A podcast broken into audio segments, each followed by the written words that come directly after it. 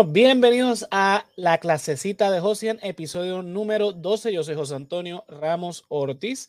Por acá tenemos a Andrés. Dime, Andrés, ¿qué está pasando? Todo bien, aquí eh, listo para aprender. Zumba, esa es la actitud. Y por acá tenemos al Yolo. Dímelo, Yolo, ¿qué está pasando? Estás en mute, papá. Primer blue. Por eso, por eso digo que este, saludos, Gorillo, buenas noches y Saludos a todo el que esté conectando por ahí en este experimento de live en Patreon. que vamos allá. Mira, en la última clasecita, que de hecho es la que se está transmitiendo ahora mismo eh, en, ¿verdad? Este, se liberó el estreno. Eh, dejamos en el tintero explicar lo que es el fascismo, porque fue un término que salió en la última clase, que estábamos ¿verdad? definiendo lo que era la derecha y la izquierda dentro del espectro político. Y el fascismo es una de estas ideas que cae dentro de lo que es la derecha, específicamente la ultraderecha. Eh, y esto es un término que se utiliza mucho eh, a diestra y siniestra, de, ¿verdad? A veces sin saber lo que es, pues adjudicamos el término. Y es bueno, ¿verdad? Saber qué es, dónde, de dónde viene y qué significa. Eh, vamos entonces a hablar un poco del el origen, las primeras ideas de lo que hoy conocemos como fascismo, eh, pueden haber surgido eh, a finales del siglo XIX de mano de este, eh, este señor Charles Maurras, que estoy pronunciando mal el apellido porque es un apellido francés. Este, él desarrolló esta ideología nacionalista slash racista que buscaba el regreso de la monarquía en Francia con un movimiento llamado Acción Francesa. estas ideas que da Maurras son, en, ¿verdad? No, no es exactamente lo que es el fascismo, pero son los primeros indicios en Europa eh, de esta ideología.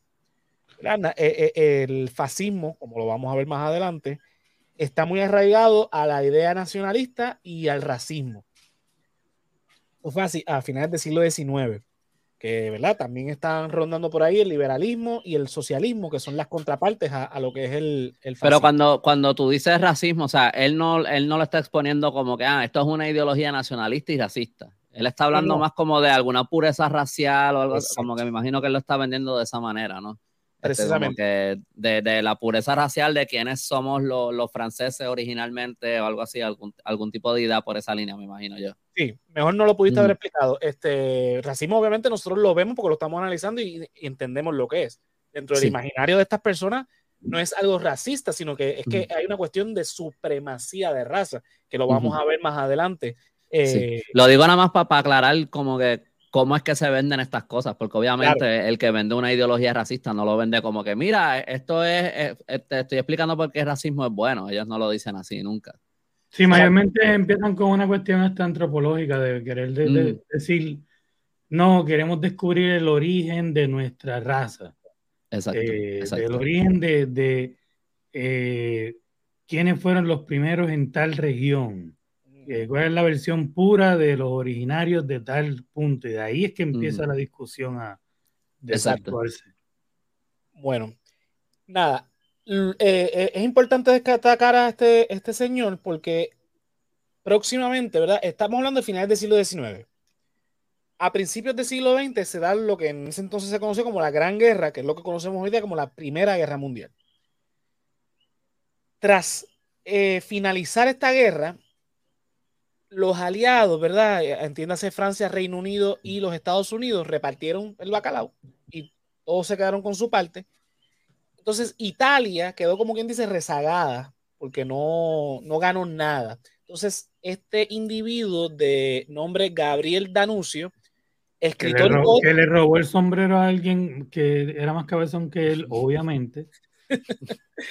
Este, este individuo que era escritor y poeta, aparte de eso también militar, eh, influenciado por Nietzsche, fue soldado de la Primera Guerra Mundial. Una vez finalizada esta guerra, como le había ya explicado, eh, los aliados se repartieron el bacalao, pero Italia no recibió nada, por lo que se sintió ofendido por ellos entender que les tocaba una parte de la región de Croacia llamada Dalmacia. Danuncio reunió unos 2.000 soldados y tomó por la fuerza la ciudad de eh, Fiume en Croacia, en, en Dalmacia, en esta región de Croacia llamada Dalmacia. eh, ciudad donde vivían ya de por sí muchos italianos. Entonces, este individuo, el anuncio, se une a este sindicalista llamado Alceste de Ambris, ¿verdad? Eh, escribieron ellos la Carta Carano, que es una constitución que sirvió en 1920 para instaurar un régimen dictatorial ultranacionalista, rescatando simbolismos de la antigüedad. Este primer señor que tú mencionaste es italiano, él era el, presidente de Italia, el primer ministro de Italia. No, él, eh, él es un soldado, este, condecorado y todo lo demás. Él, eh, él este, hace esta expedición, como quien dice, hacia Croacia para tomar. Pero, a él lo, como que él tiene el aval del gobierno para hacerlo, o, él está, o esto es algo tipo como que él se está yendo ahí por su, él, a tomarla.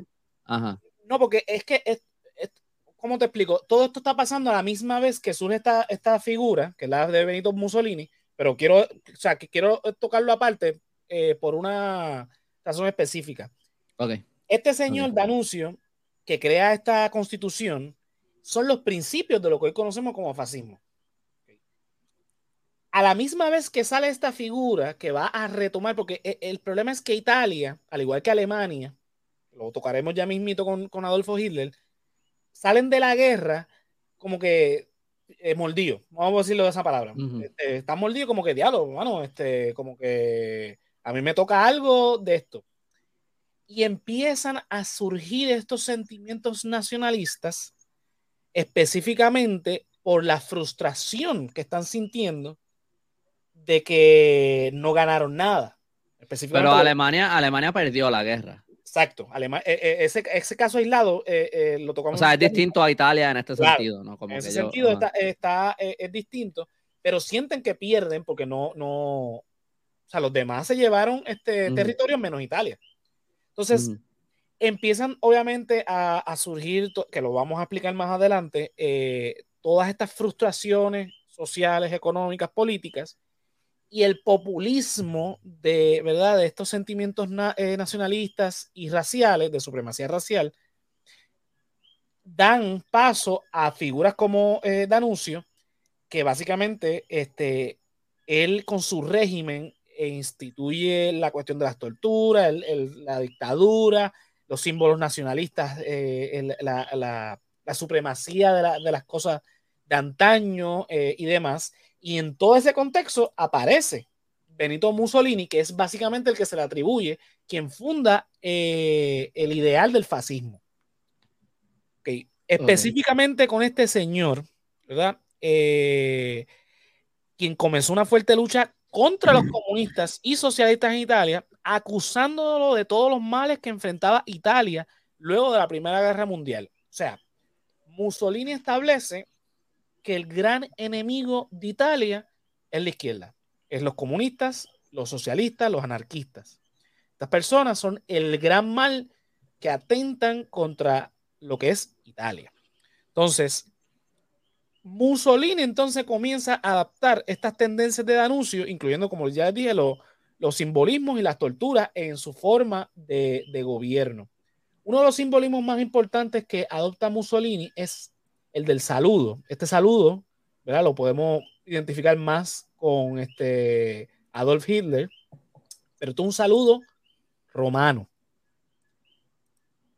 Lo que está estableciendo entonces el fascismo es llamar a la grandeza de lo que alguna vez fue Italia, evocando el imperio romano.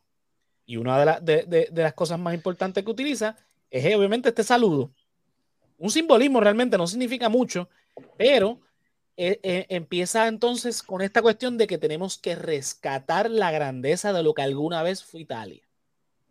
Make Italia great again. Básicamente. Pero es completamente basado en, algo como que étnico, esa identidad italiana, ¿verdad? Porque Italia es un país que no se forma hasta como los, los 1800. Exacto. Sí, porque era un montón de como que city states regados por ahí. Este, el concepto de nación-estado eh, eh, entra en el siglo XVII, siglo XIX, XVIII. Ah, sí, pero que Italia, tengo no, no, me sé la historia de Italia así de memoria, como para decir, pero tengo, tengo entendido que Italia es un país que se forma como un país unido, o sea, unificado como Italia eh, tarde, comparado a otros países europeos. Así, exacto. El concepto nación-estado en Europa nace tarde y Italia fue uno de los últimos de las Antes de eso, era es exactamente lo que tú explicaste. Eran un montón de ciudades-estados. Antes de la, del concepto nación-estado, eran ciudades-estado y, e, e Italia era uno de esos, Grecia, España estaba dividida en reino, eran las Españas, este, igual Alemania, o sea, el concepto de nación-estado entiendo que nace o se forja en el siglo XVIII y en el siglo XIX es cuando se fortalece Italia, en donde entonces entra, yo, yo, yo hasta me atrevería a decir que es a principios del siglo XX, no, no, no voy a ponerme a decir que es específicamente, pero es en esta época, es bien tarde, Italia entra bien tarde en el concepto de nación-estado sea, que se unifica como nación bien tarde. a, lo que, a, lo que, voy, a lo que voy asumiendo, eh, porque de nuevo, específicamente de, esto no, no, es como que me sé la historia, pero eh, eh, que a lo mejor no, antes de que se, de, de, de, esto que está haciendo Mussolini, a lo mejor Italia no tiene un sentido de identidad nacional tan fuerte. unido así como que de Italia. Estoy asumiendo, estoy adivinando, a lo mejor estoy equivocado. Pero a, lo mejor eso es algo que está, que está pasando en ese momento. Claro, eh, eh, no creo que existiera, es verdad, una, identidad nacional bien definida en este momento, pero obviamente este señor, evocando estos, eh, estos principios populistas nacionalistas de mirando hacia Roma, porque mm. aunque Roma no era una nación-estado per se, era un imperio. era un imperio unificado, era una sola cosa, y era lo más grande que tenía Europa en un momento dado.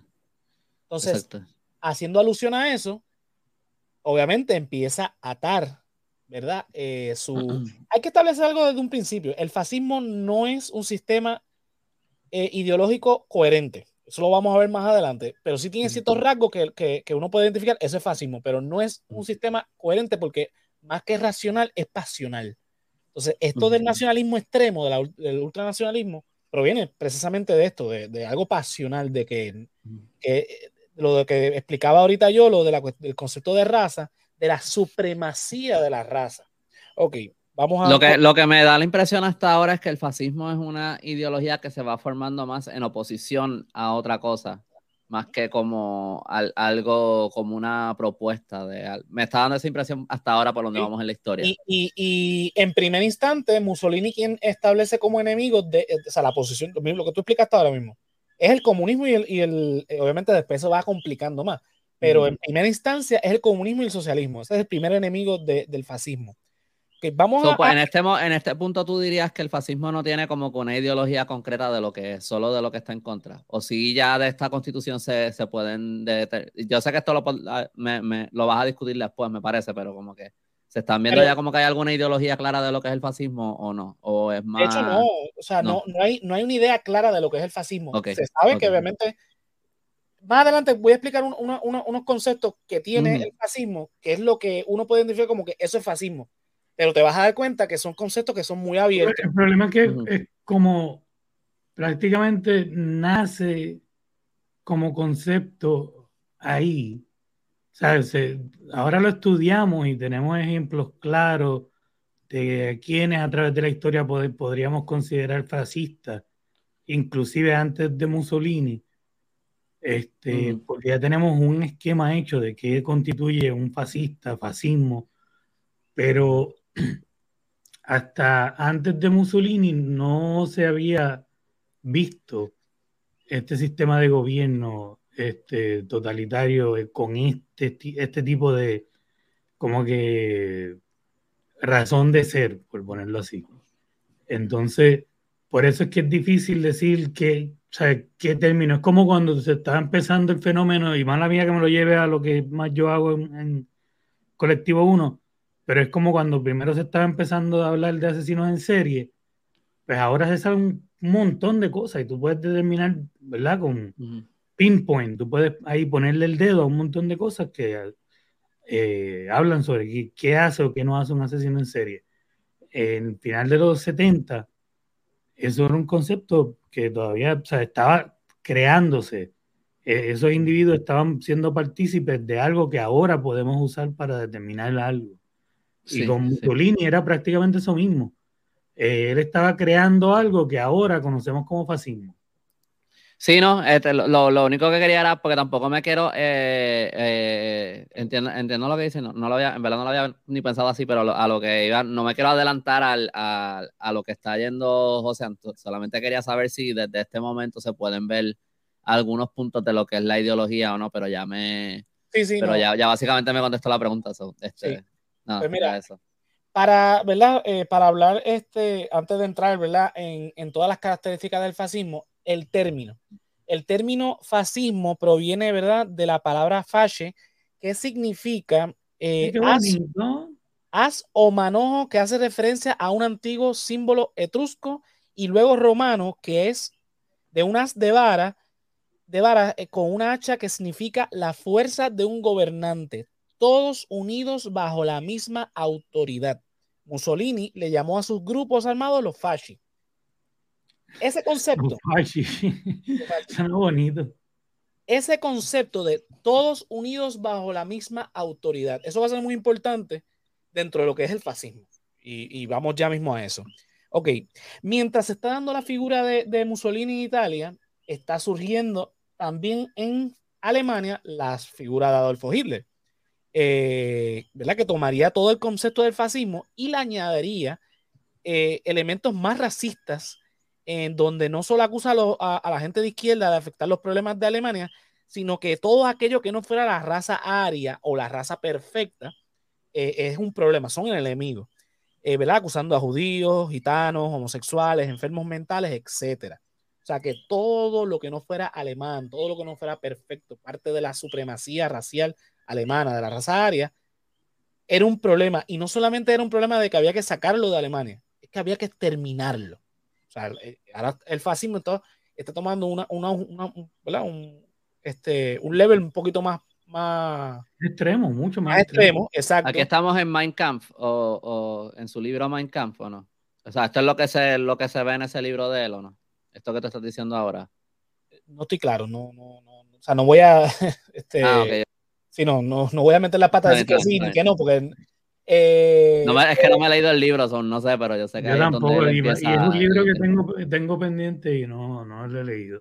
me, da un poquito de, me, da un poquito de, miedo. Por eso, como que no, no sé si quiero entrar un poco en la mente de ese cabrón. Como que si tú consigues ese libro, alguien, como que en la librería, alguien va a saber que tú compraste ese libro. Ah. O Amazon va a saber que tú lo ordenaste. Por lo menos yo, eh, bueno, los tres aquí estamos bastante. José es el que está un poco más jodido porque es más blanquito, pero. Yo tengo el color como para poder comprarlo y que no me miren como que. Mm, ¿A Hitler? Para ver si caigo algo, como Hell Hydra. Bueno, hay que, hay que entender algo aquí, claro. Esto es eh, lo que hace Adolfo Hitler le llamamos nazismo, pero es una forma de fascismo muy clara. Y mucha gente tiene una, una cuestión de verdad que el nazismo realmente lo que significa es nacionalsocialismo. Y el nacionalsocialismo, que es el nazismo, no tiene nada que ver con el socialismo, al contrario. O sea, el nazismo se opuso grandemente al, a, todo lo que tenía que ver con la lucha de clases, todo lo que tenía que ver con sindicatos, lucha de, de, obreros, etcétera. Al contrario, estaba a favor del gran capital. Eh, ok, mientras en Alemania, ¿verdad? Teníamos la, la figura de, de, Hitler, en España aparecía la figura de Francisco Franco. Eh, ahora parece un, parece un Pablo Escobar del Baratillo, parece Pablo Escobar de, de Chain. Sí, pero este, este tipo era peor que, que Pablo Escobar. Sí, no, yo sé, yo sé. el régimen de, de, de, a diferencia ¿verdad? de, de, lo, de, de, Mussolini y de Adolfo Hitler, el régimen de Francisco Franco trascendió la, la, Segunda Guerra Mundial y estuvo hasta 1975. O sea, Yo escuché una vez que, que, Francisco Franco una vez conoció a Hitler, que Hitler se reunió con él para ver si se unía a su, a su guerra. Y, que Francis, y que Franco dijo, este, este cabrón está loco, yo no me voy a meter con él. Yo también escuché eso. de Pero entiendo que esto es como que un, como que esto es lo que nos ha corroborado, que esto es medio como algo que se dice que, pasó, pero que no es. Ajá, pero que, que Hitler sí se corroboró que Hitler hacía esto mucho de salir extracurricularmente a reunirse con otros líderes, extraoficialmente. O sea, que no me extrañaría que sí se, se, hubiesen reunido en algún momento. Bueno, Es un hecho pero, en la guerra civil, este, Hitler y Mussolini apoyaron a Francisco Franco. Ajá. Y tengo entendido que sí hubo una reunión, que eso sí se sabe. Lo que digo es el detallito de que se reunieron y que Franco. Y que después Franco dio este, el jodido loco de mierda este. Porque sí, Franco era un estratega, por eso estuvo tantos fucking años, por más que me, me joda, ¿verdad? Decirlo. Pero era un estratega. Y, eh, o sea, decir, me imagino cuando escuchó a, a Hitler con este cuento de la supremacía y el viaje este de voy a matar a todos los judíos. Como que espérate, ok, ya, este, este está muy loco. Este, obviamente a este obviamente lo van a parar. A mí me da risa que un fascista piense que otro fascista está loco. Como que, pero, pero.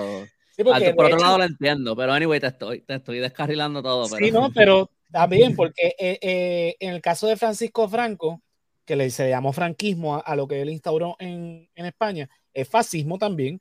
Eh, él estaba llamando a la supremacía, a la cuestión de la, la unidad nacional española. Eh, él, o sea, que en España no se El laberinto del fauno. Laberinto del fauno.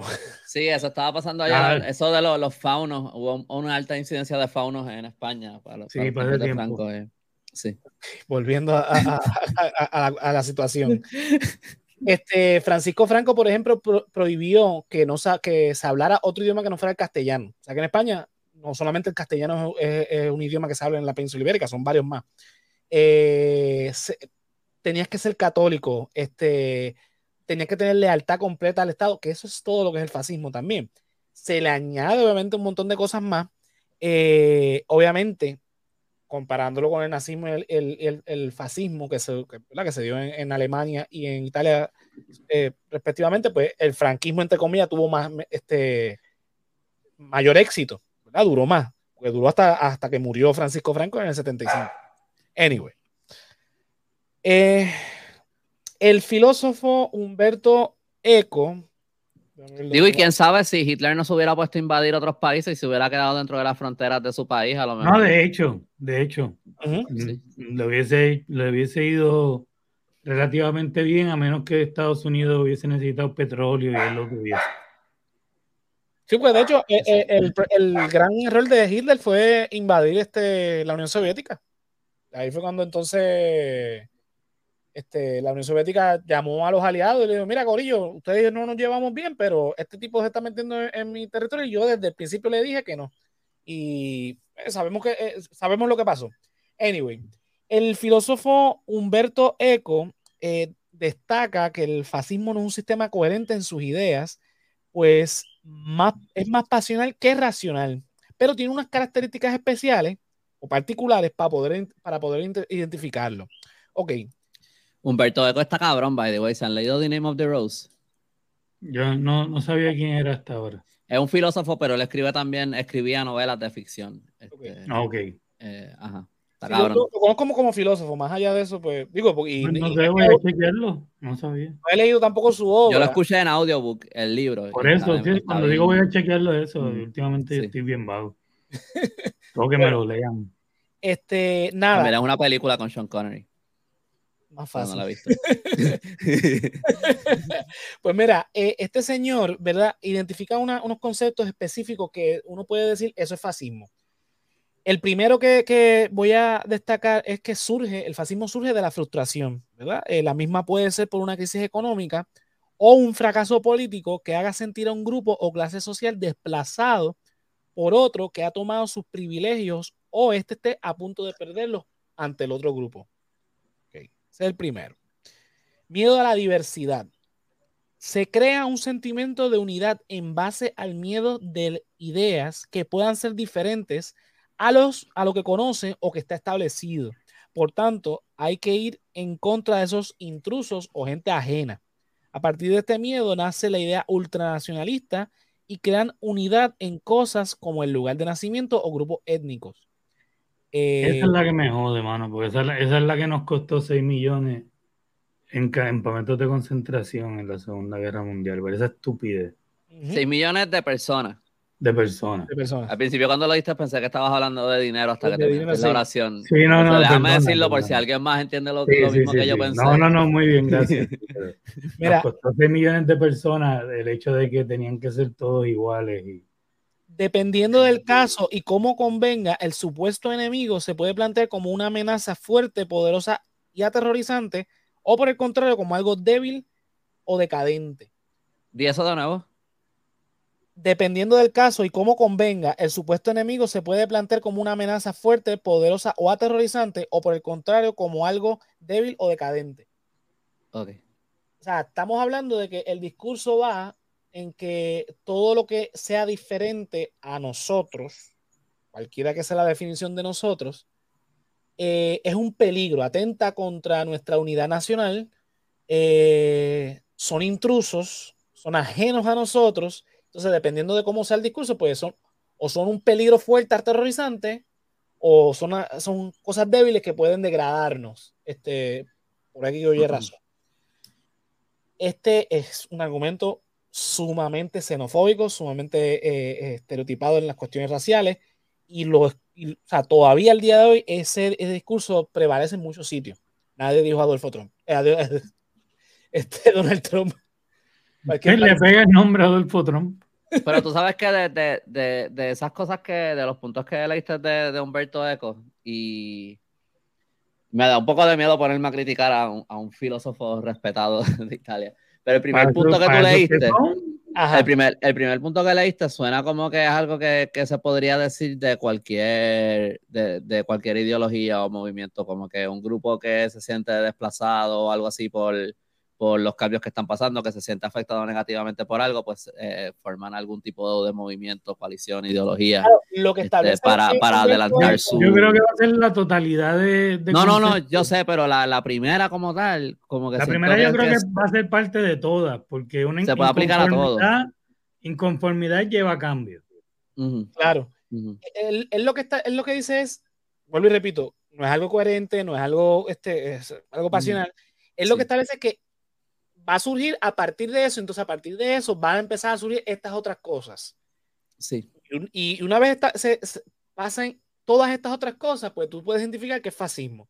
No necesariamente porque pase esto de ese miedo al, desplazo, miedo a perder los privilegios este, o amenazados por otra clase social o, grupo étnico, significa que va a haber fascismo. Simplemente que a partir de aquí y una vez comienzan a ocurrir estas otras cosas que voy a ir enumerando, pues entonces podemos decir, eso es una clase de fascismo porque tampoco, o sea, va a depender también de los contextos sociales y nacionales, porque el fascismo en Italia no se puede comparar, por ejemplo, con el franquismo, igual con el nazismo. O sea, tienen el, concepto del franquismo y el, el, fascismo italiano, no hubo una cuestión de expansión como sí la hubo en el, nazismo. O sea, Alemania intentó expandirse porque quería conquistar el mundo. Eso no ocurre con, con Franco ni con... Este, Eso no ocurre prácticamente desde los romanos, hasta que este cabrón se tiró esa. Muy bien. ¿Qué cosa? Pues ¿Que, no, que no ocurre desde los romanos? La de la ese intento de expansión mundial. Bueno, no. Eh, España. los ingleses. España quería, o sea, España quería dominar España. No, no, eh, España colonizó toda América. Exacto. Bueno, sí, pero porque dentro de Tierra Nueva, lo que quiero decir es como que dentro del viejo mundo, un, un intento de expansión así, sobre tierra ya previamente conquistada, bla, bla, para lo que ellos entendían, no se daba desde el tiempo romano, de una guerra dentro del viejo mundo, así. Mm. No, no sé. Sí, porque está el Imperio Otomano, el Imperio. O sea, hay, la, primera, Guerra Mundial. Exacto. Eh, nada, seguimos entonces con los puntos. Eh, hay un fuerte, claro, elitismo. Sea, ahí eh, se establece un orden, una jerarquía social eh, de élite, donde los líderes son vistos como lo mejor de la sociedad y han demostrado su liderazgo y haber ganado ese lugar por la fuerza. Por eso es que estamos hablando de dictadores militares. Eh, los subordinados son despreciados por débiles. ¿Qué quiere decir esto? El líder es el más inteligente, el líder es el más sabio, el líder es el que sabe sea, lo que diga el líder es lo que es, punto. Eh, eh, es una cuestión de que lo que establece el líder, por eso es que estos, o sea, uno, uno los ve como grandes enemigos, pero eran grandes oradores realmente. Esta gente tenía unos discursos que movían más. Era la plaza, la plaza, o sea, la gente era lo seguían, los pusieron ahí. En el caso de Hitler, por, lo menos yo sé que él, llegó ahí este, porque la gente lo puso, no son golpes de Estado, no son... Eh, o sea, no es el caso, en el caso de, Franco sí hubo un golpe de Estado, pero porque había una guerra de por medio, la guerra civil, pero básicamente tenía el apoyo popular. Pero con Hitler fue algo como, no me acuerdo bien los detalles, pero hay algo que yo he visto que se dice mucho que tengo entendido que no es cierto, como él no fue electo como presidente o primer ministro o lo que sea de Alemania, él, tenía otra posición en el gobierno, pero sí tenía un partido inmenso. O sea, él tenía un montón de seguidores y tenía los Stormtroopers, que eran como que esta gente súper, este, como que peligrosas, allí les tenían miedo. Y pasó algo en el gobierno que no me acuerdo muy bien lo que fue y lo terminaron nombrando a él eh, como que la cabeza del Estado. Exacto. Pero como que él, no fue. Si hubo como una maniobra ahí, como, como. Es que no me acuerdo los detalles ahora, a lo mejor tú, tú sabes eso, pero como que tampoco fue como que él fue electo al hacer el.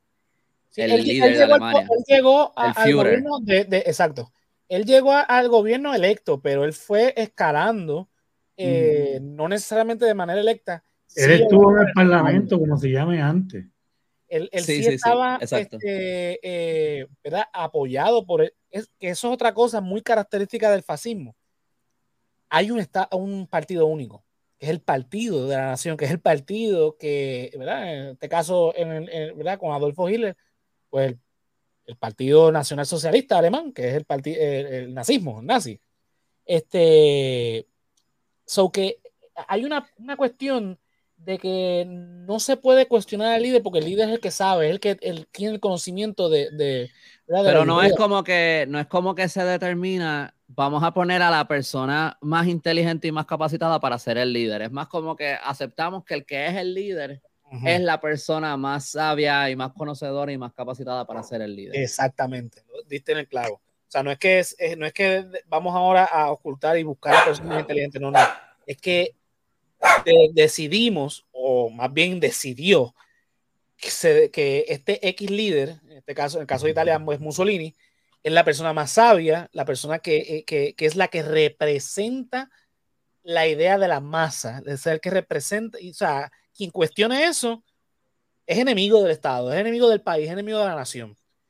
Eh, otro punto muy importante que tiene el, el fascismo es la cuestión del tradicionalismo, la romantización e idealizar el pasado como aquello de que antes las cosas eran mejores y es necesario volver a la gloria de la antigüedad.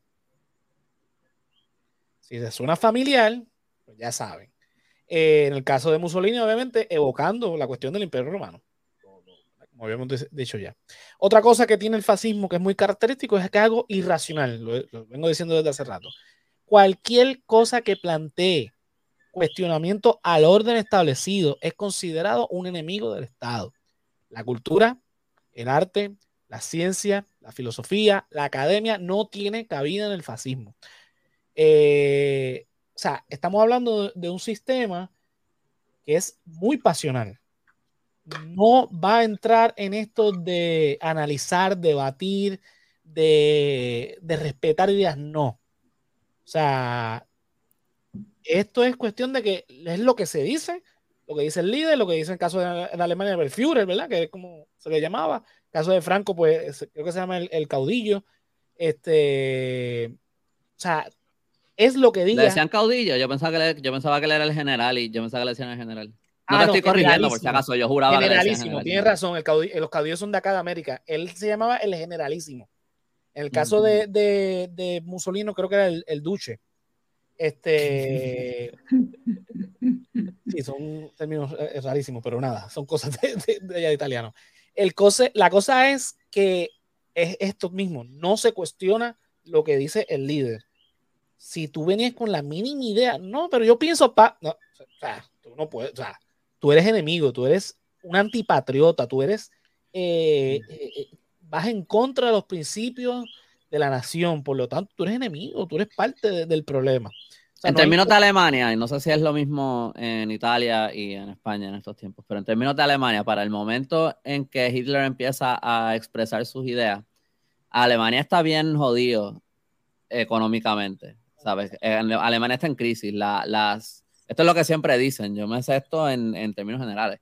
las sanciones que le pusieron a Alemania luego de la Primera Guerra Mundial fueron tan onerosas, tan abusadoras para Alemania, que eh, la crisis que provocó, eh, pues abrió la puerta para que alguien como Hitler pudiera subir en el sentido de que si todo el mundo está jodido y viene Hitler y te dice, mira, esto es culpa de tal cosa y de tal gente y de tal de esto y yo lo voy a resolver, la gente está más lista a escuchar algo así en una situación como esa. Sí.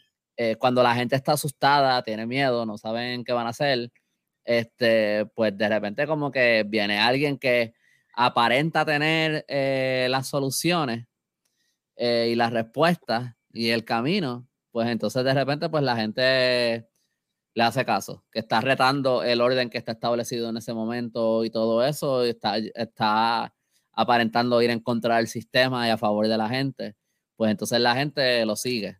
No sé, si, no sé si habían unas situaciones parecidas económicas pasando en esos tiempos en España cuando sube Franco o en Italia cuando sube Mussolini, pero este... El caso de Italia sí, estaba pasando una, fuerte crisis económica, eh, obviamente también con la cuestión de que salen mal parados de la Primera Guerra Mundial, se sienten que han sido engañados, que están rezagados. En el caso de España, eh, hay varios factores en España. España es particular porque ahí también se, eh, instauró eh, la República Española, el, gobierno de, la izquierda, o sea, el socialismo logra, o sea, el socialismo y o sea, los republicanos logran establecer la República Española, que es lo que da inicio a la a la guerra civil española. Y, pero hay, otros detonantes. El, caso de España lo podemos tocar más adelante porque es más complicado. No me quiero meter ahí. Y ahí también quitan a la monarquía, ¿verdad? En el tiempo que Franco fue, estuvo en eh, poder. aunque eh, eh, estaban a favor de la monarquía, la realidad es que durante el franquismo la monarquía no reinó. De hecho, el, este, el monarca sale de, de, de España. Y no es hasta la muerte de, de Francisco Franco que regresa la monarquía a, a España. Este, el próximo punto es que la guerra nunca acaba. O sea, el fascismo parte de la idea de que el enemigo hay que estar siempre alerta, que siempre estar combatiendo al enemigo.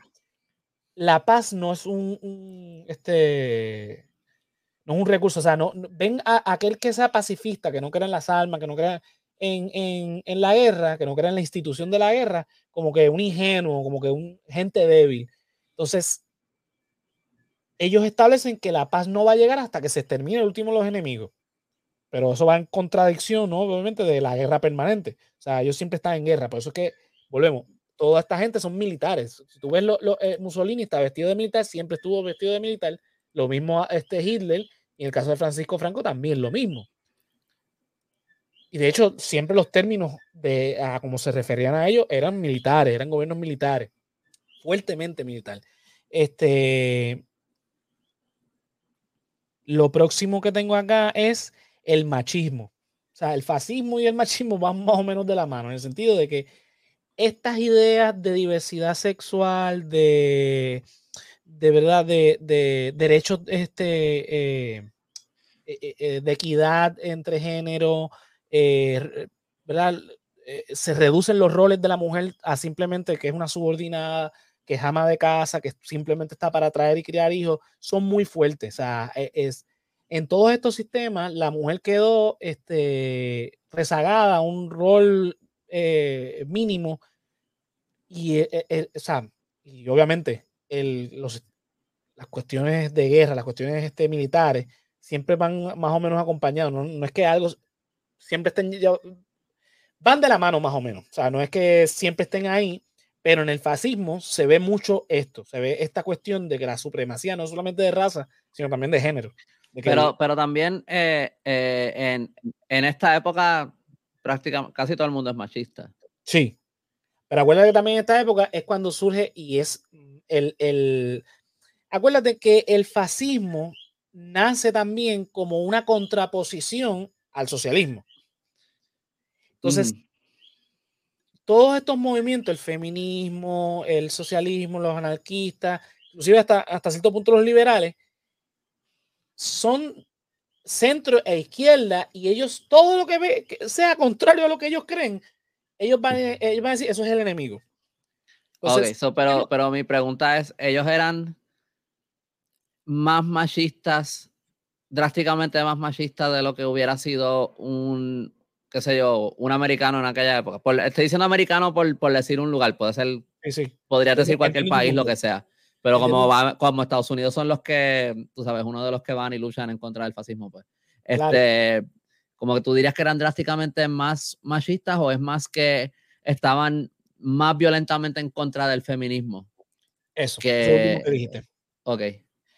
Eh, eh, o sea, la idea del feminismo, de darle, porque eh, aunque en Estados Unidos eran machistas, en este punto de la historia se están dando unas aperturas a las mujeres gracias a las luchas feministas pero estas luchas feministas vienen de la izquierda. Entonces, para el fascismo, darle cavidad A, esta tendencia de permitirle a la mujer tener voz en la política, permitirle tener eh, voz en, procesos eh, laborales y demás, eso es este, totalmente ajeno a lo que ellos, ellos establecen. O sea, eh, bajo ninguna circunstancia tú vas a ver una mujer líder del fascismo.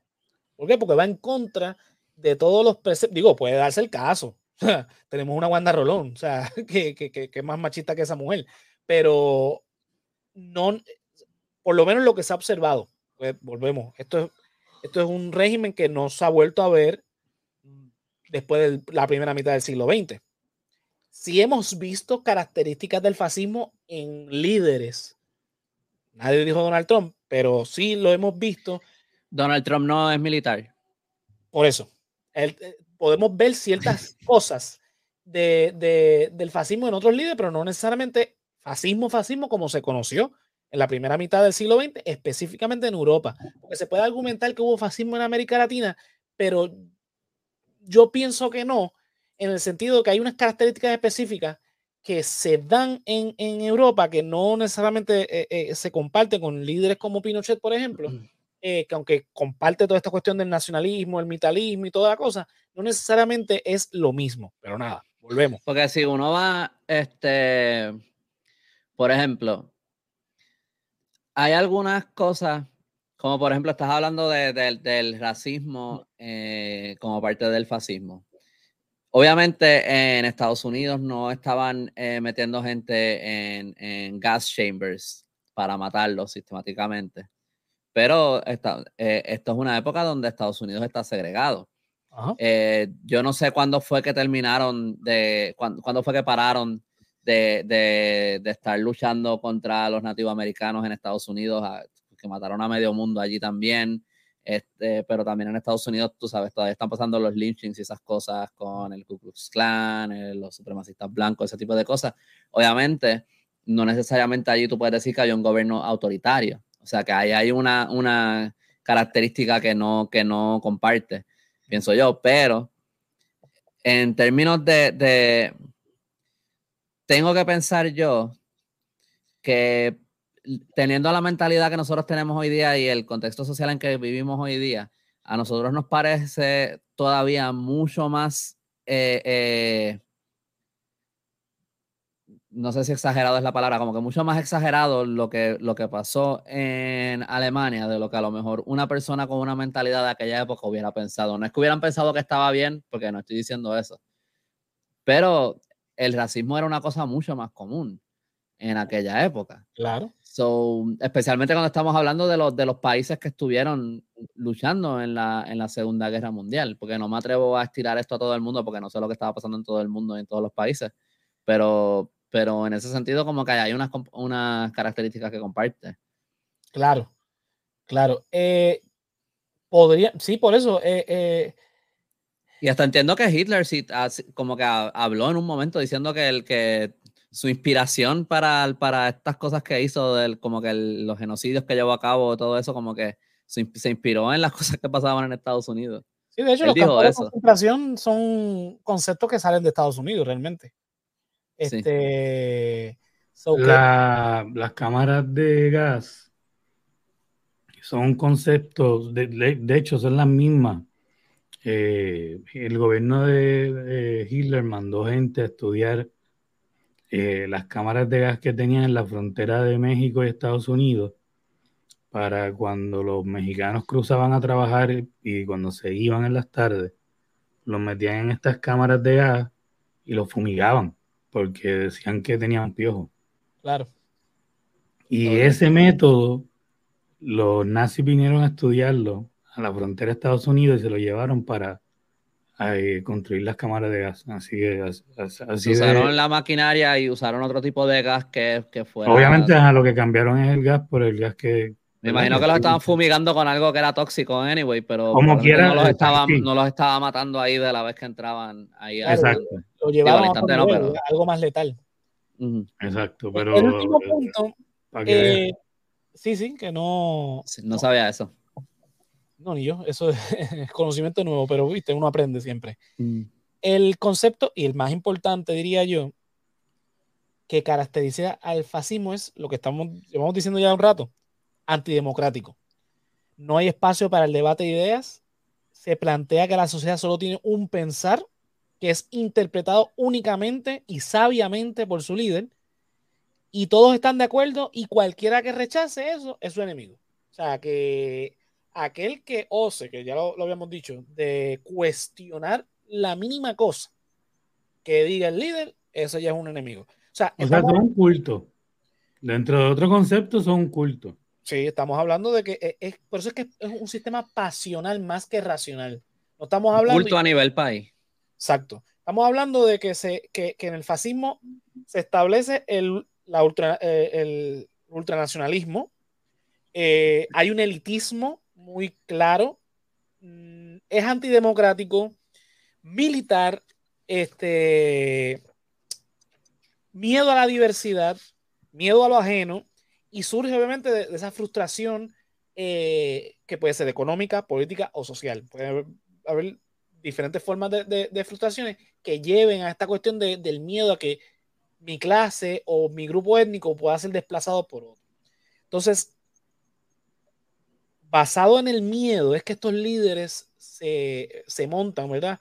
En la idea de que ellos, por culpa de esta gente que viene aquí a invadirnos, que viene a tomar nuestro lugar, que, que, ¿verdad? Eh, comparten estas ideas que destruyen la cultura, la nacionalidad, nuestras tradiciones, son lo que nos ha degradado y nosotros necesitamos buscar ante todo resaltar la supremacía de nuestra raza y tenemos que eh, ¿verdad? mantener esa unidad. Por tanto, es necesario ese poder militar para poder, de una manera firme, eh, lograr restituir la grandeza del pasado. Eso en términos generales. Si nos vamos por cada caso, pues hay unas particularidades, como España es uno muy fascinante, por ejemplo que me gustaría entonces en la próxima clase pues tocarlo porque e, es, buenísimo el, el, franquismo como objeto de estudio, obviamente, no como no lo que fue. El franquismo fue malísimo. Sí, me quedé como que, bueno, para los que lo vivieron, no sé si van a pensar igual que tú, pero.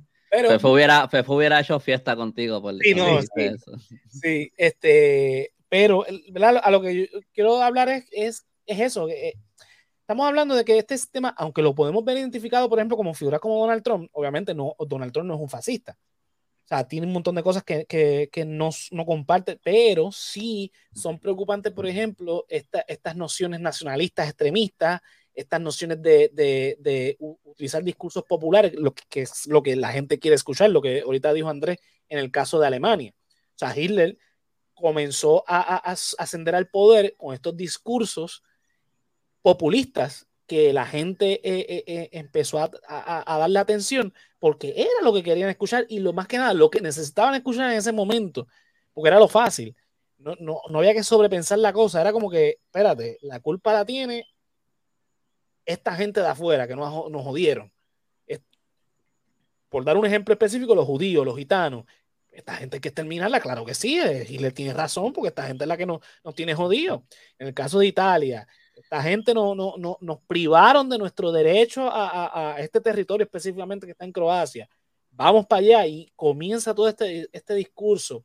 En el caso de, de, de, de, de Francia, de, España, los, los izquierdosos, los comunistas, toda esta gente que va en contra de la religión, que eso, eso fue bien clave en el franquismo, el catolicismo, eh, que son ateos, que son, van en contra de los valores de, de, de, España católica y todas estas cosas. La homofobia, ellos no fusilaron a García Lorca por... Sí. De hecho, estos tres, eh, los, tres países que mencionan, Italia, este, eh, Alemania y España, fueron bastante homofóbicos. en la parte de Hitler, cuando habla de la parte débil y qué sé yo qué, lo que hablaba también era eso. O sea, ya sea que venga un enemigo fuerte o que venga algo débil, o sea, por la parte de que nos quieran desmoralizar, según ellos, ¿no? Por la homosexualidad. Y esa era la base para ellos entonces ejecutar eh, homosexuales también. Yo escuché a, Humberto Eco decir una vez que, eh, estaba escuchando una, entrevista de él en YouTube, eh, vieja, yo, creo que él está muerto ya, este que él estaba diciendo que él piensa que, como que mucha gente piensa que el amor une, y que el odio separa, pero como que él estaba hablando como que en términos políticos y eso, en verdad eh, es al revés. El amor separa y el odio une. Porque cuando tú tienes un enemigo en común es más fácil unir tu base. Exacto. Y, y, el amor es más como que tú amas a los tuyos, pero como que de cierta manera como que te separas de, de otros. Y como que si, si tú eres un político o lo que sea, te, es mucho más fácil eh, llevar un mensaje, empujar una agenda, lograr un puesto, si tú estás llevando un mensaje de odio contra algo que de la otra manera. Este, sí, lamentablemente, cuando, cuando tenemos miedo, buscamos a alguien que nos guíe, se nos hace más fácil. Que nosotros... No necesariamente miedo, a veces, a veces es lo que están es encojonados, a veces es coraje. Pero sí, sí, lo, sí, sí pero que nace, o sea, el coraje, todo esto nace de, del miedo a perder algo, ¿no? Tienen miedo a no poder mm. pagar tus deudas, tienen miedo a no saber qué está haciendo el gobierno, tienen mm. miedo a algo y ese miedo te lleva a tener coraje. Cuando tenemos miedo, ese miedo nos lleva a buscar mayormente por, no sé, por alguna extraña razón, a buscar a alguien que no tenga miedo. Esa persona que no tenga miedo, que parezca que no tenga miedo, mm. automáticamente vamos en esa dirección. Y entonces aparecen líderes de estos como Trump diciendo con, que, con la facilidad que ellos van a traer de nuevo los trabajos en minería, los trabajos que ya no existen, van a devolver las compañías que ahora están en China. Y, Idealizando un pues pasado que realmente no fue ideal. O sea, es, básicamente el, el, discurso de, de estas personas. Eh, y aunque volvemos, Trump no es necesariamente un fascista, pero sí tiene unas características muy particulares que ocurren en el fascismo eh, y son preocupantes. Sí, él eh, definitivamente comparte algunas de estas características, pero son como esto, estas palabras se arrojan tanto por ahí a cualquier cosa. Eh, y a mí no me, como que yo no soy fan de eso, como que rápido a todo el mundo le hacen una comparación con Hitler o con fascismo o le llaman, y el otro lado también que le llaman comunista y socialista a todo, y Cuba y Venezuela y lo que sea todo, como que, eh, como que a mí, me gusta más, como que prefiero cuando puedo, como que medir un poco más las cosas. Trump tiene como que sus cositas. Pero no es fascista. fascista. Este, pero te tengo una pregunta. Ajá.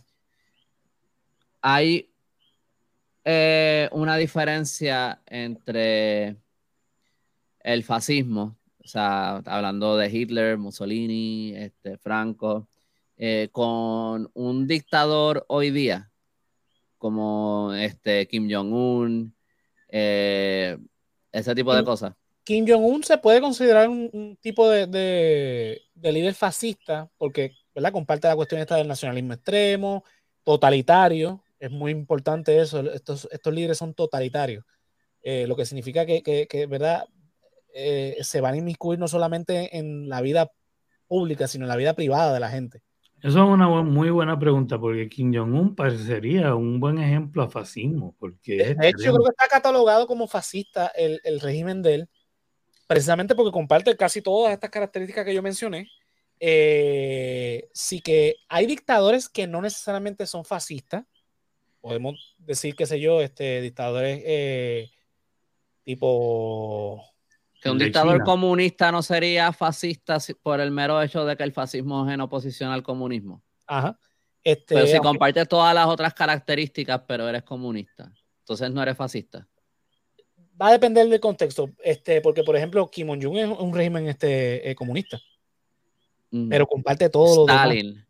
Stalin, eh, eh, eh, Stalin era más que nada totalitario, pero eso es una de las características precisamente del fascismo. Lo que pasa es que en el caso de los regímenes socialistas, ellos no van con la cuestión del nacionalismo, porque acuérdate que el, socialismo parte no de la nación, sino del internacionalismo. Ahora pienso yo, ¿dónde queda China?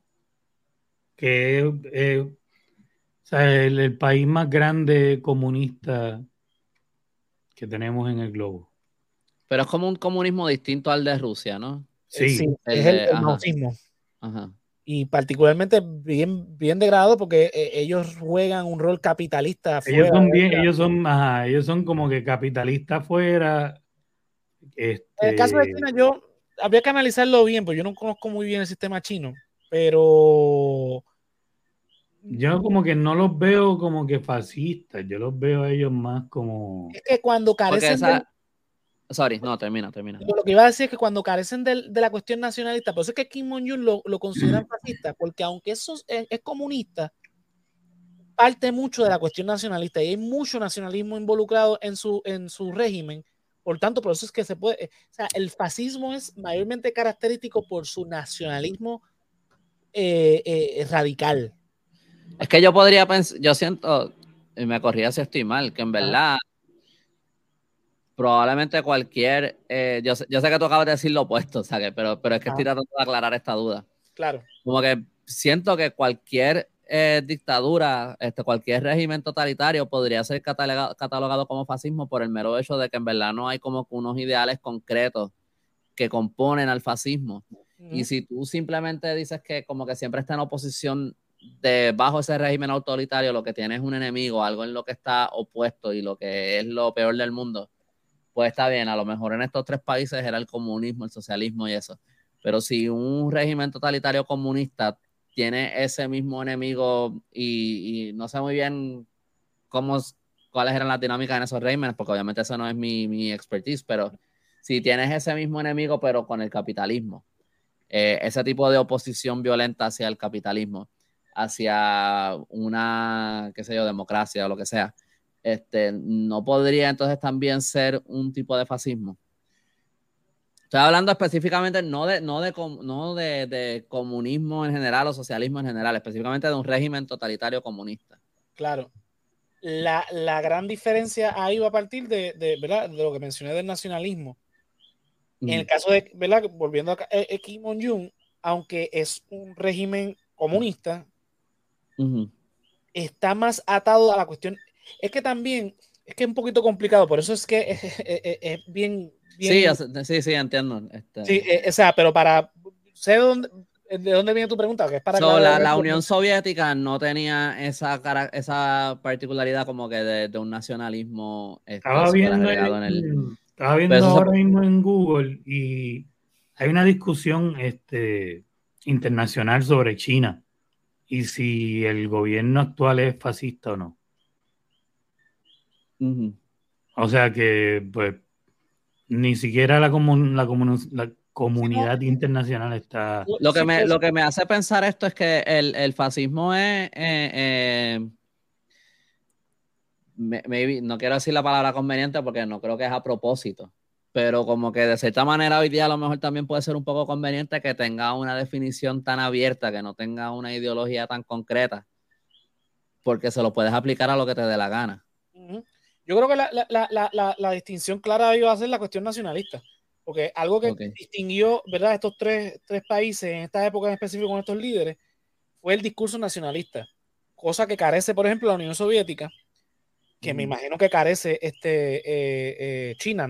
No, yo no soy eh, este, experto en, política china, pero me pareciera que... yo, aquí viendo por encima ABC, bueno, todo lo todo el mundo en algún momento ha sacado algo discutiendo este, si China, si ellos mismos se consideran o no, si el mercado los considera o no. es como que una discusión bien abierta en China. Pero fíjate, eh, ahora, como que ahora que estás diciendo eso, lo que me hace pensar es, como que yo lo pregunto más aquí por curiosidad, para entender mejor. No, yo también, yo no. Pero, pero, no, no, no, yo sé, pero eh, a lo que voy es que, que en, en, en, eso que tú estás diciendo, lo que me hace pensar es que en verdad, este, es una pérdida de tiempo estar discutiendo si China es fascista o no. Puedes discutir las particularidades de lo que, de lo que es el régimen en China y ya. No, no, hay que, como que si la discusión es si le puedo, si es justo ponerle este nombre o no ponerle este nombre, es, algo tan académico que parece estúpido porque no tiene muchas consecuencias si le llamas fascista o no. No, al final tienes que lidiar con al, final tienes que lidiar con el país independientemente. Exacto, exacto. Pero, eh, eh, eh, ¿verdad? Como, como todos estos discursos de estos países carecen de esa supremacía de la nacionalidad y de la raza pura, pues yo creo que por eso es que muchos académicos tratan de no catalogarlo como fascista porque carecen de ese punto que es el más, es el más primario dentro de lo que ocurrió en, Italia, eh, Alemania y España en estos años. Que fue de cierta manera, sorry, termina. Ah, no, no, dime, dime. Que de cierta manera también me hace pensar que a lo mejor lo que es el fascismo en realidad, a lo mejor es algo que está muy atado a una época específica. También. Eh, versus otras ideologías. Como que hay un contexto bastante específico en el que se va formando todo esto, que es todo eh, después de la Primera Guerra Mundial. Eh, como que en ese periodo entre medio de la Primera y la Segunda Guerra Mundial, o más o menos como que al inicio de la Segunda Guerra Mundial, eso como que hay, hay un contexto específico. O sea, Europa, Europa terminó casi me imagino que completamente destruido después de la Primera Guerra Mundial, esas guerras de trincheras y todo eso, como que, este, maybe hoy podemos ver muchas cosas que se aproximen, pero a lo mejor no necesariamente van a ser específicamente exactamente lo mismo. Este, sí creo que, que me parece que persiste como un, puede persistir como un, ¿cómo se dice? Como una, algo para evitar Claro. Uno no, no quiere, uno no quiere que eso vuelva a pasar en, en otro país, en tu país.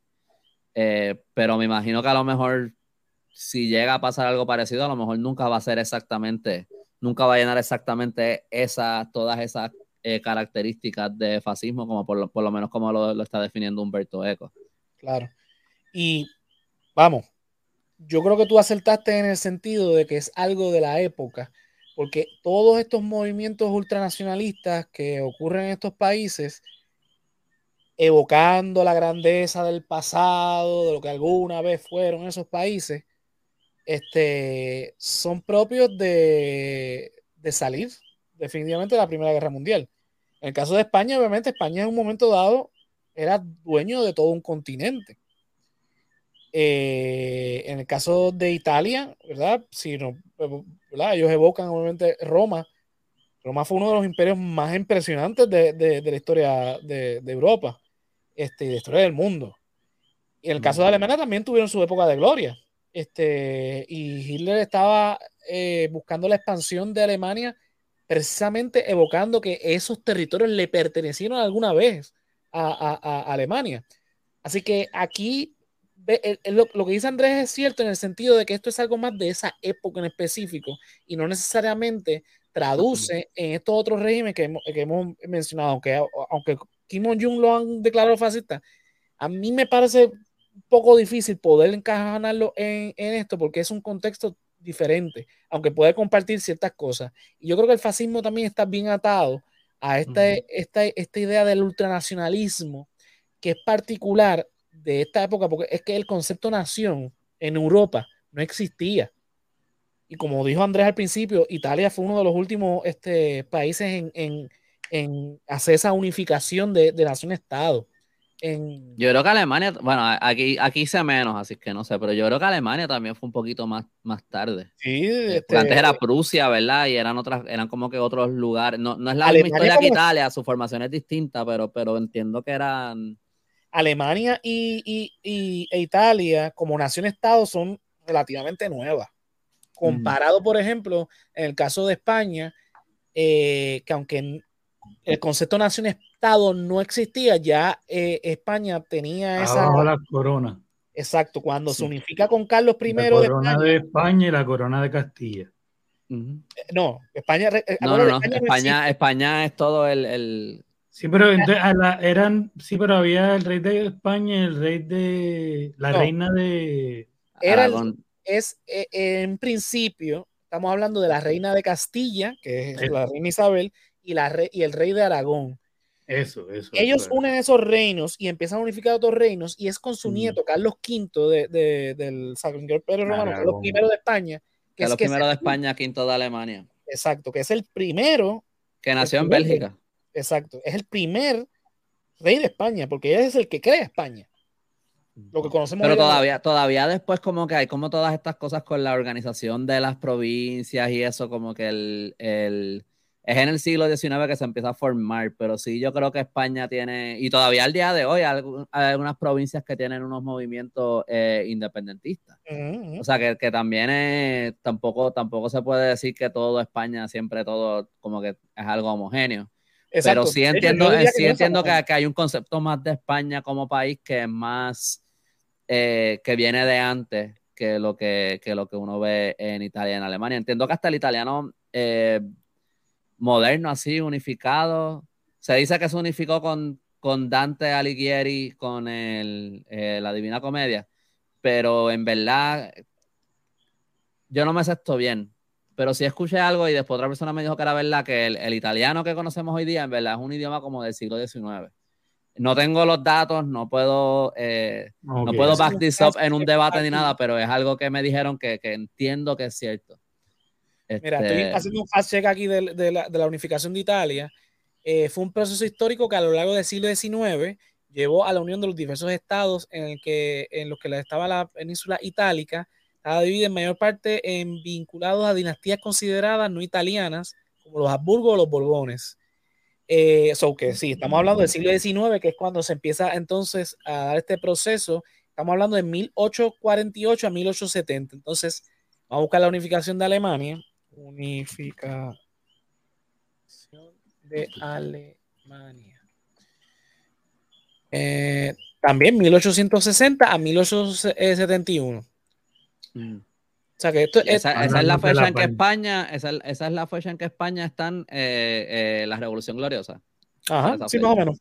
Aquí es el grito del Ares 1868. Este. O sea, el concepto de nación-estado es un concepto bien tardío, es un concepto que, no, no, o sea, no, en, en tiempos, por ejemplo, de, de, la España de Carlos V, no existía tal cosa como nación-estado. no había no había tampoco ese concepto de ciudadanía, como que yo soy ciudadano. No, tú eres súbdito de la corona y ya, eso es lo que era. Este, eso es, obviamente son conceptos distintos y, y, varían también de país en país. Eh, pero eh, son eh, cosas bastante recientes. en términos generales, esta, esta cuestión del nacionalismo, como, y digo, no estamos hablando del nacionalismo, por ejemplo, de Alviso, ni el nacionalismo este, que se pueda dar en, diferentes países latinoamericanos, porque en Latinoamérica pasan otras dinámicas, otros contextos sociales diferentes a lo que ocurrió en Europa. Por lo tanto, por eso es que yo no me atrevo a decir que, aunque en, América Latina hubo dictadores que pueden tener semejanzas con el fascismo, yo no podría decir que son fascistas porque los contextos socioculturales e históricos y los procesos fueron totalmente diferentes. yo creo que ahí vamos a lo que dijo Andrés, una cuestión de que yo creo que el fascismo tuvo un momento histórico, como dijo Andrés, donde, donde funcionó como, donde todo podía encajar, ¿no? pero estamos en, un, en otro momento histórico donde no, como que simplemente no se presta para tener todas las mismas, eh, todos los mismos checkmarks, por ponerlo de alguna manera. Sí. Eh, pero también eh, creo que es importante, esto lo, hablamos en el último video de, de lo, la izquierda y derecha, creo que, creo que hablamos de esto, pero el nacionalismo, que, y lo acabas de decir, pero el nacionalismo que tú estás hablando no es lo que nosotros pensamos en Puerto Rico cuando hablamos de nacionalismo.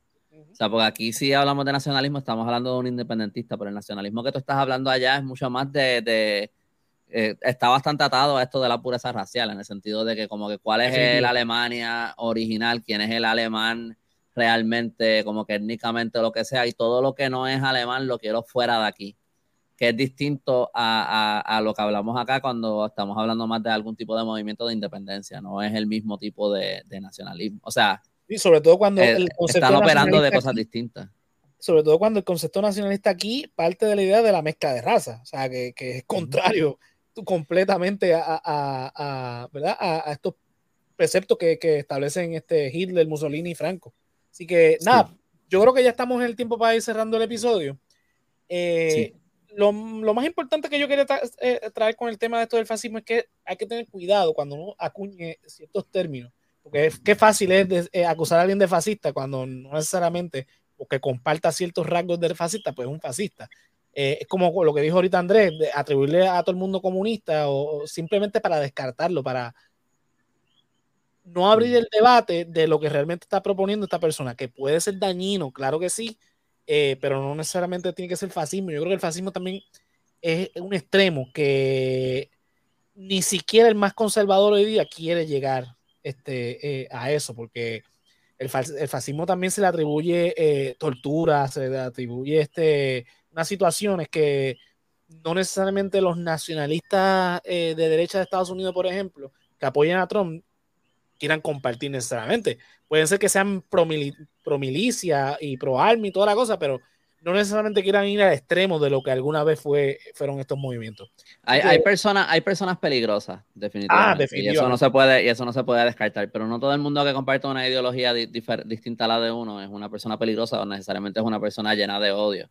Hay veces que es por ignorancia, hay veces que literalmente, mira, esto, estos son e, esta propuesta, e, esto es lo que a mí me convenció y yo creo que este es el mejor camino para ir. Y, tildar a todo el mundo que no comparte tu ideología o que piensa algo distinto a ti, como de un enemigo, de un villano, de una persona deplorable, eh, puede ser peligroso. Como que hablando de todo esto ahora, eh, me hace pensar también que alguien de derecha, escuchando esto que tú dijiste, podría decir que alguien de izquierda es fascista.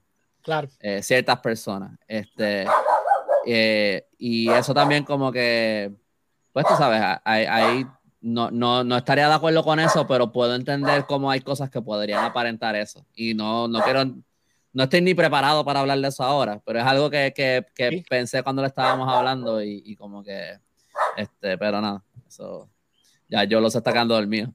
No, no, no, está chequeando algo aquí que me mandaron. Este, sí, lo que dijo Andrés, definitivamente. Eh, así que nada, más que nada es cuestión de aclarar este, terminología, cuestión de, entender eh, los contextos históricos. Eh, y mano, hay un problema que se está dando no solamente en Puerto Rico, sino en el mundo, de esta polarización de que si no compartes mi visión, yo te voy a señalar de tal cosa, simplemente porque no, y no podemos estar en ese extremo. O sea, tiene que haber un espacio al debate, tiene que haber espacio a poder entendernos y poder explicarnos. Y como dijo Andrés, hay peligros en ciertos grupos como lo hay en los otros grupos. So que es importante entonces saber distinguir qué es cada cosa, qué es cada idea y, y ¿verdad? poder este, a la medida que se puede pues, dialogar cuando obviamente cuando hay personas que simplemente son extremistas y no hay Dios que lo haga eh, poder hablar ni tener una discusión sana, aunque cada cual ¿verdad? vaya con lo suyo. Pero pues yo diría que ese sí es un fascista, una persona que va a extremo y no sale de él, eh, más allá de lo que yo, todo, todo lo que yo expliqué. Este, bueno, para, mí el fascista es eh, el que o el que apoya a un líder fascista o, el, o, el, o esos que están en la posición de poder, porque mientras sea una persona por ahí que, que tenga ciertas opiniones y no, bueno, es verdad, tú puedes, si alguien apoya a Hitler, ¿verdad? Pues es fascista. Tienes razón, tienes razón. vamos entonces a dejarlo ahí. Este, vamos a ver si entonces la próxima clase el, el franquismo, que tiene unas particularidades, este, ¿verdad? Eh, bien diferente, ¿verdad? En el caso de, ¿verdad? de lo que hizo Mussolini, hizo Hitler, ¿verdad? Porque eh, Francisco Franco llegó hasta el 75. ¿Qué hizo? Que lo mantuvieran por el tanto tiempo y qué cosas distintas, porque también la cuestión religiosa fue clave. en su, régimen y su sistema de, de, ideas. Así que nada, vamos a despedir el programa. Este, Yolo, ¿dónde te podemos conseguir? Pues como siempre, JOLOWX en Facebook, TikTok e Instagram. Canal Colectivo 1 en YouTube y en todas las redes. Ni pura idea, eh, perdón, Expediente Mortal en YouTube y donde quiera escuchen podcast. Ni pura idea, igual en YouTube, donde quiera escuchen podcast. Andrés. Eh, a mí me pueden encontrar en elcallito.com, ese es mi website, ahí pueden encontrar mi blog de historia, donde tengo artículos eh, un poquito más largos de lo que ven en mis redes sociales. Este, eh, ahí también pueden encontrar los links para comprar mis libros Ramitas y Mangles y también pueden conseguir mercancía como gorras, t-shirts, posters. me pueden encontrar en las redes sociales en Instagram, Facebook, Twitter, YouTube y TikTok. todo como el Callito, en Twitter es el Callito PR, en Instagram es el underscore Callito si alguien, yo sé que esto va a salir en, YouTube después, así que eh, estamos grabando esto el, 3 de abril, ¿verdad?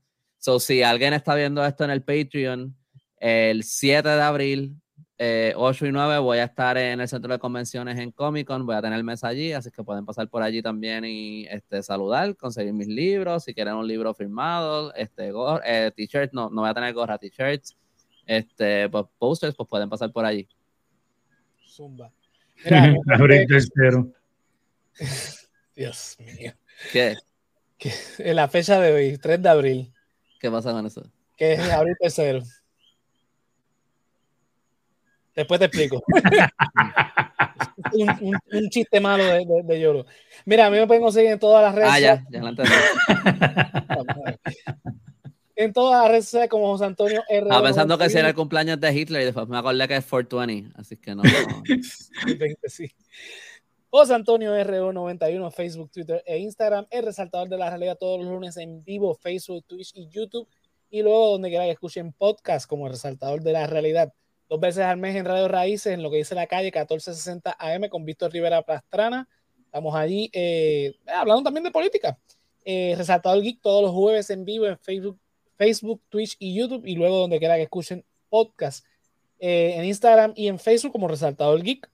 Este, tenemos también el After, que es un, podcast exclusivo para Patreon. Tenemos la clasecita de José como esta, que los estrenos son anticipados en Patreon, luego al mes son liberados en, este, en YouTube y donde quiera que escuchen podcast. El politólogo que cocina, estrenos anticipados en Patreon y luego en YouTube patreon.com slash el resaltador de la realidad y te unes al corillo de Keila, Joan, Melissa Meléndez, Mercedes Nieves, Andrés Sanferiu, Joel López, José Ramos, Juan del Valle, Gerardo Monge, José Ramos Vega, Néstor Soto, Yurisa Contreras y Mari Ortiz, que son los que tienen derecho a ver todo el contenido extra que publicamos en Patreon.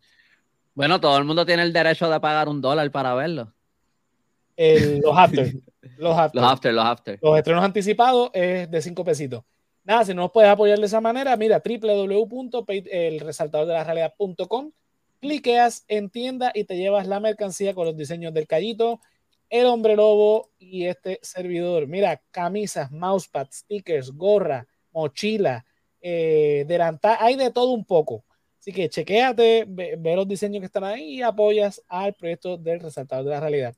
Mira, like, suscríbete y comparte en YouTube, Facebook, Twitter Instagram y hasta en TikTok, www.elresaltadordelarealidad.com. Así que nada, Corillo, nos vemos entonces en la próxima clasecita. Bye.